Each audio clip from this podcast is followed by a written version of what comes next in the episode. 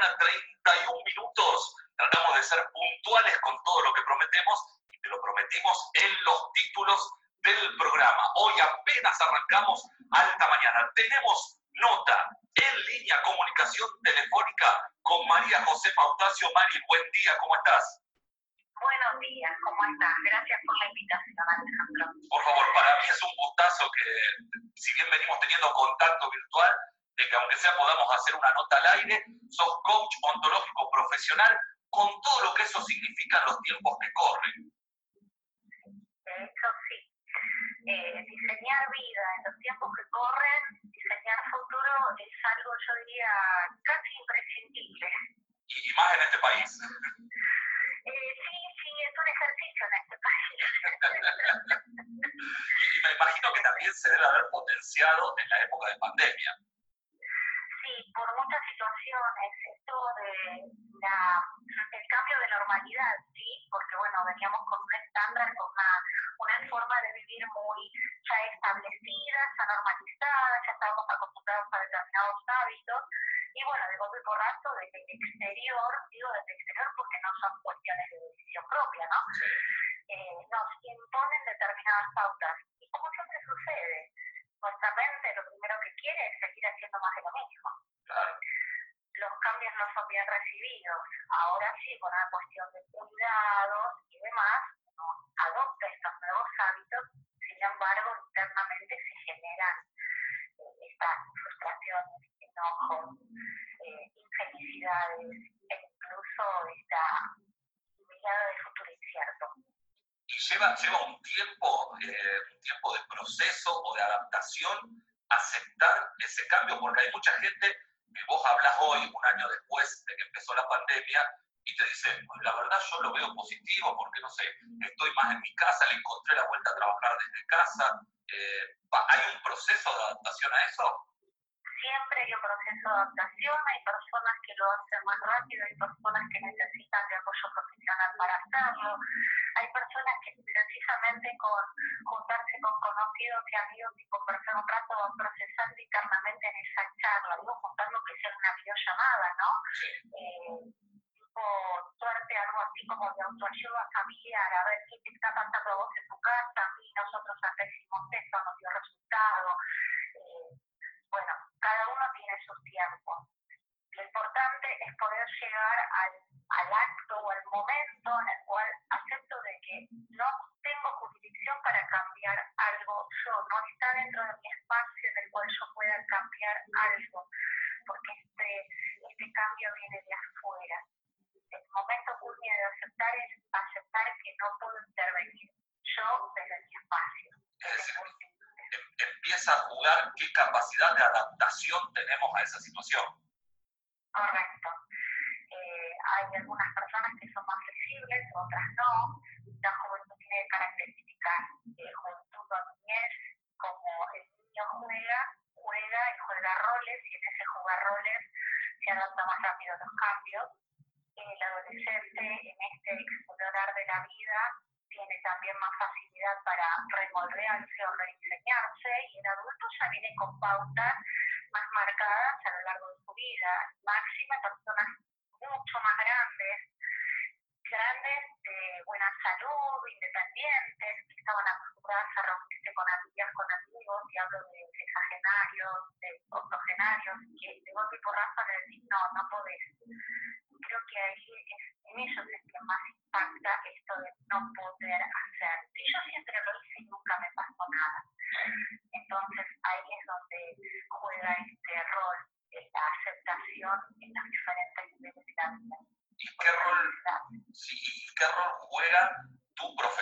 Sea, el ser coach, ¿cómo, eh, cómo juega en toda esta etapa?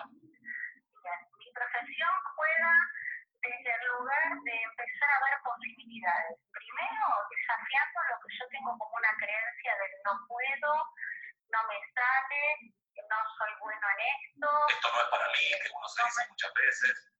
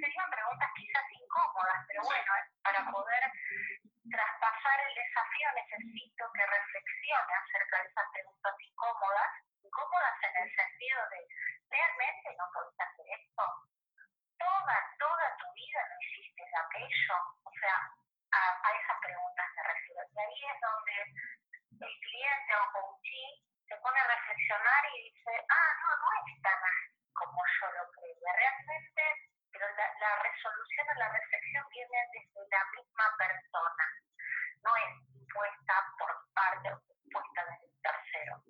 Ahí la aceptación es más Claro, exacto. O sea, son esas preguntas eh, o esas, esos cuestionamientos que te hacen hacer un clic, porque en realidad todo lo que a lo mejor veníamos haciendo, nos referimos a la pandemia porque es lo más, lo más reciente o al tema de la cuarentena, lo que veníamos haciendo anterior a la cuarentena, en algún momento tampoco lo hacíamos y nos hemos adaptado a hacerlo. Sí, sí, sí, sí. Lo más, lo más, eh, lo más difícil creo que fue al principio este permanecer 7 por 24 en el hogar, donde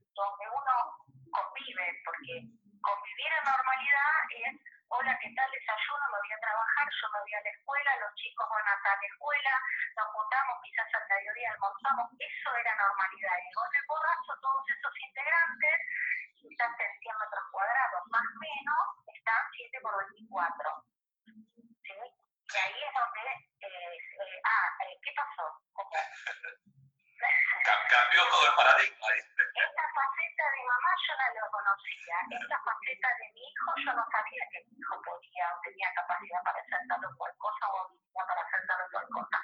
Y siempre estos, estos comentarios vienen desde el mejor lugar, ¿no? Los descubrimientos lindos. También hay otro tipo de crisis que miremos la crisis como una nueva oportunidad para hacer algo diferente. Porque también hubo que aprender a optimizar los tiempos y a, y a, a utilizarlos de otra manera. Sí, eh, los tiempos personales eh, los tiempos eh, en conjunto. Claro. Por, por mi parte, lo que yo siempre sugiero que más allá de que estemos todos juntos,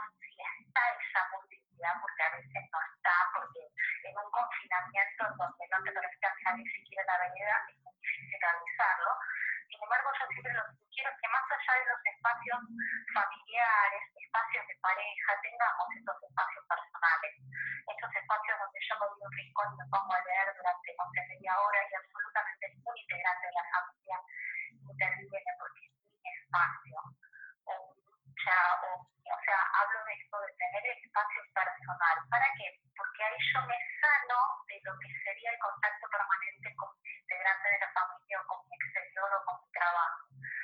Lo mismo sugiero quienes trabajan en línea, en lo posible, porque hay empresas que no lo permiten, pero en lo posible, hacer un corte hasta telefónico, porque si no, estás toda tu vida trabajando, sábado, domingo, 8 de la noche. Necesitamos esos espacios personales. Que en realidad también los de pero creo que no lo valorábamos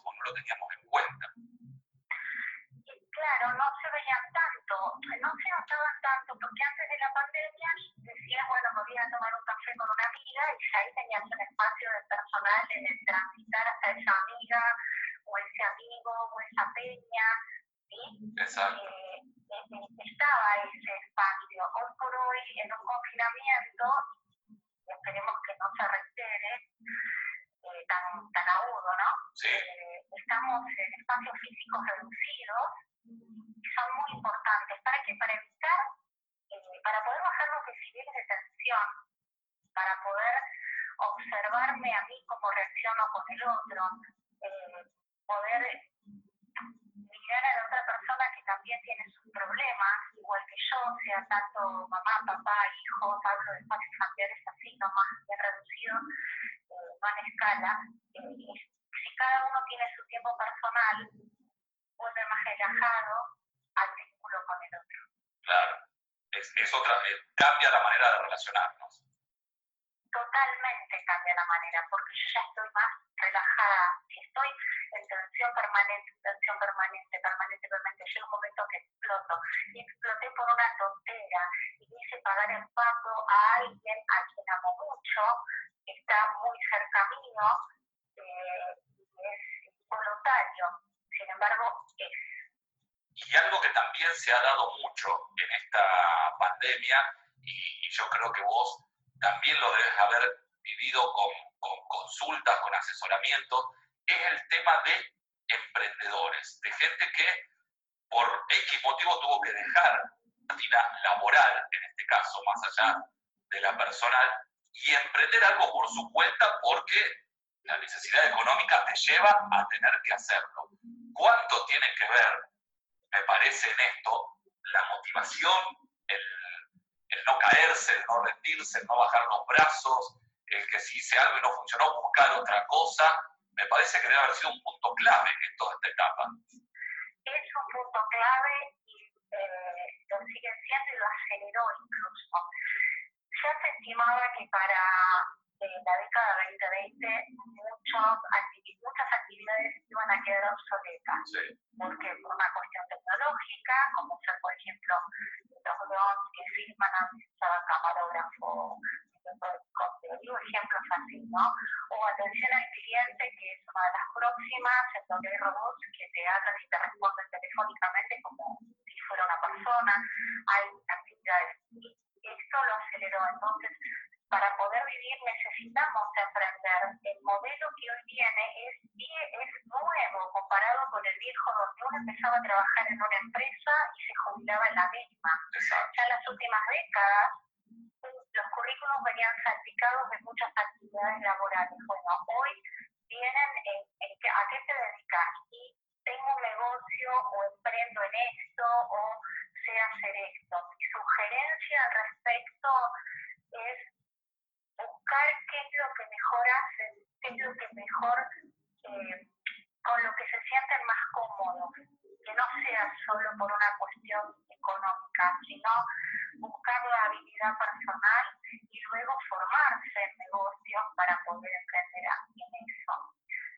Y eso va de la mano también hoy en día con el manejo o estar actualizado con el tema tecnología, con el tema redes sociales, eh, con el tema autoestima, va todo de la mano.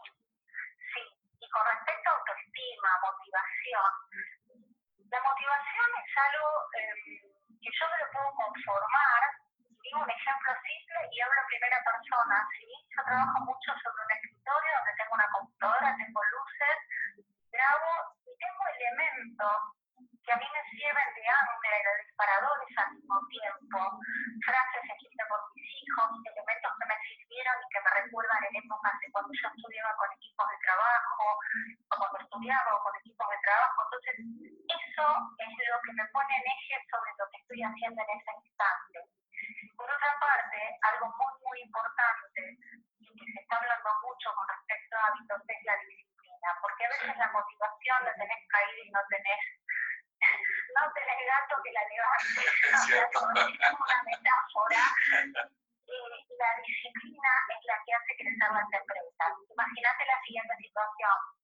Cuando uno está trabajando bajo relación de dependencia, con un jefe eh, o con una empresa que es muy exigente, está bien visto, no está permitido llegar tarde, no está bien visto no ser proactivo, eh, está bien visto trabajar fuera de ¿no? Eh, bueno, si yo en primera instancia pongo todo ese, ese esfuerzo y ese método con mi negocio, con mi emprendimiento, es más factible que salga mucho más rápido adelante a que si lo dejo eh, al azar y exclusivamente a mi estado de ánimo y a mis emociones,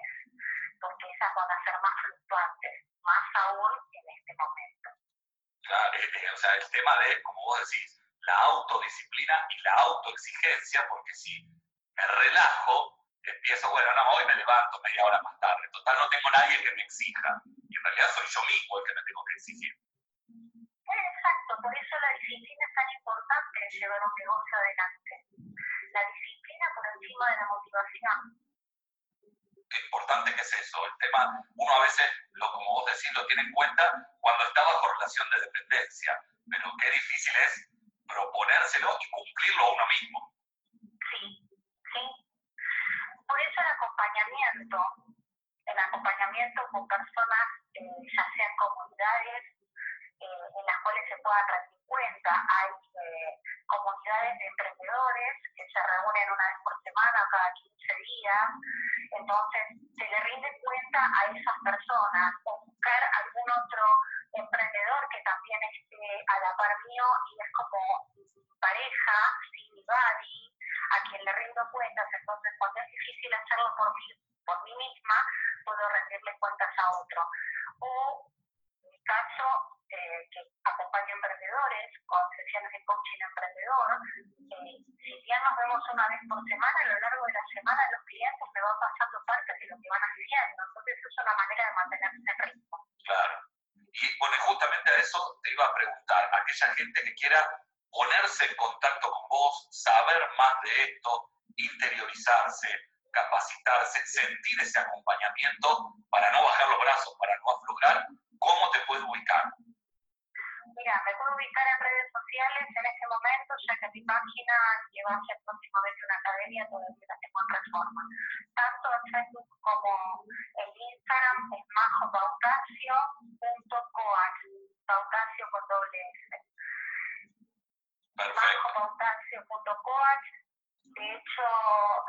Página de Facebook eh, hay un grupo que a mediados de abril voy a empezar a trabajar, hoy ya somos 140 personas en ese grupo lo que pretendemos es apoyarnos, brindaré algún tipo de formación y a su vez los integrantes verán qué necesitan y generar esta comunidad de apoyo.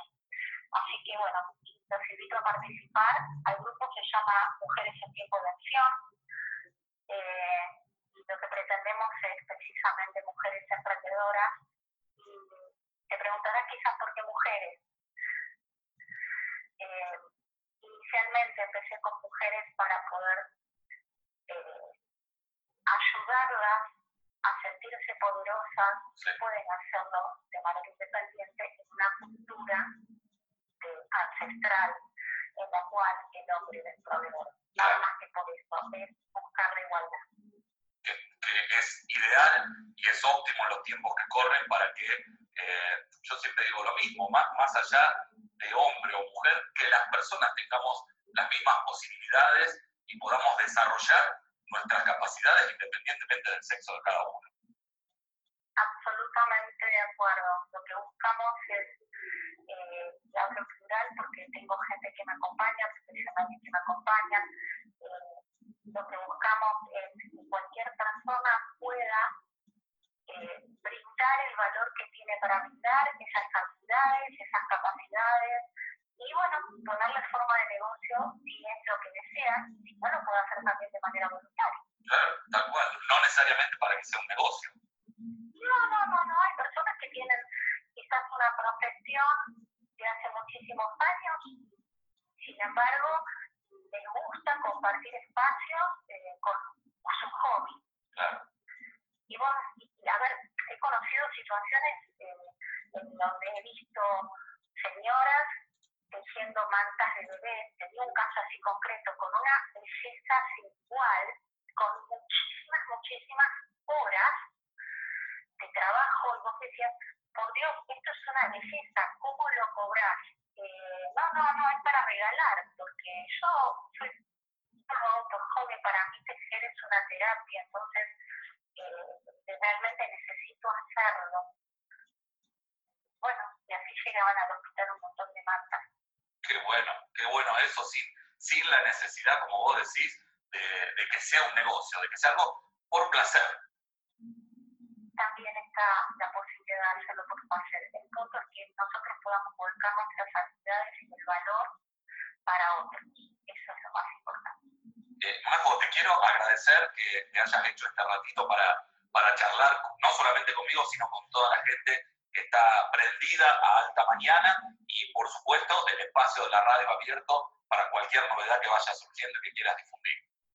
Muchísimas, muchísimas gracias a vos Eh, y bueno, ya saben, eh, me pueden encontrar en las redes y aquí estoy para lo que necesiten. Es más, está la posibilidad de que me pidan alguna sesión si tienen dudas o comentarios. Obviamente que lo voy a hacer sin cargo en un primer contacto para ver qué puedo para que salgan esos temores y puedan ponerse a emprender.